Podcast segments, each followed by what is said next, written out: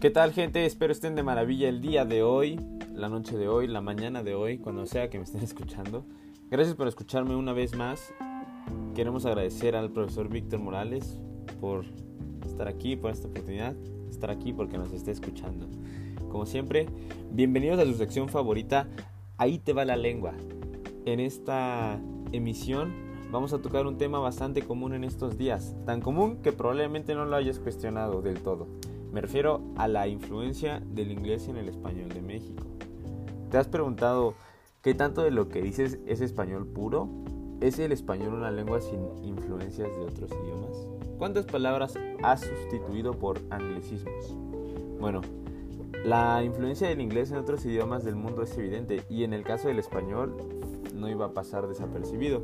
Una de las manifestaciones más claras de esta influencia es la presencia de numerosos anglicismos en el idioma español, que han sido ampliamente aceptados y en algunos casos incluso desplazan palabras españolas con el mismo significado. Pero bueno, te has de preguntar, ¿qué es un anglicismo? Bueno, un anglicismo también es llamado spanglish, eh, extranjerismos y anglicismos. Un anglicismo es básicamente una consecuencia de la influencia del inglés en otros idiomas, que tiene lugar cuando una expresión o palabra de origen inglés se acepta dentro del vocabulario cotidiano de cualquier otro idioma. Son palabras comprendidas por cualquier persona, incluso aquellos que nunca han estudiado inglés, dado su frecuente uso, lo, lo saben reconocer. Ejemplos de anglicismos ampliamente aceptados en el español son email, chat, aerobic, coach, marketing, boom, casting o blog.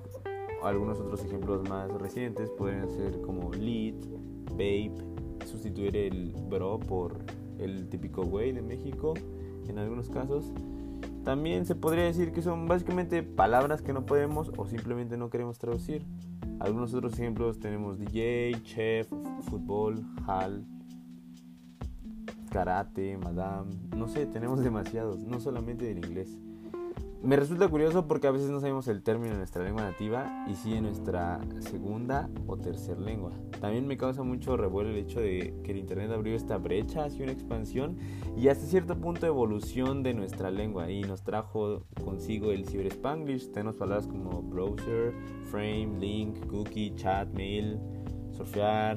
No sé, el ingenio como mexicanos de adaptar todas esas palabras y hasta conjugarlas me causa no sé, se me hace muy divertido. Por ejemplo, tenemos en el norte que dicen parquear eh, en vez de estacionarse o watchar en vez de, de, ver, de observar, por mencionar algunas, ¿no? Y no olvidemos también en los deportes, como ya mencioné hace rato, fútbol, básquetbol, hockey, golf, entre otras, ¿no? Sin duda que el Internet cambió nuestra forma de comunicarnos, pero bueno, eso ya es otro tema. Bueno, una vez más, es una prueba de que el inglés es una parte impredecible de nuestras vidas y una consecuencia de la globalización mundial de la que formamos parte. Y también considero que no tiene nada de malo hacer uso de un anglicismo cuando no existe otra palabra en español para expresar el mismo concepto. Pero tampoco hay que abusar de estos porque puede llegar a ser un poco molesto y confuso. Pero bueno, ¿tú qué opinas? ¿Te, te cuestionaste todo lo que te pregunté al principio? ¿Crees que hay una gran influencia en tu vocabulario de estos anglicismos? Espero te haya gustado esta pequeña cápsula. Te ha hablado Yurem. Buena vida. Gracias.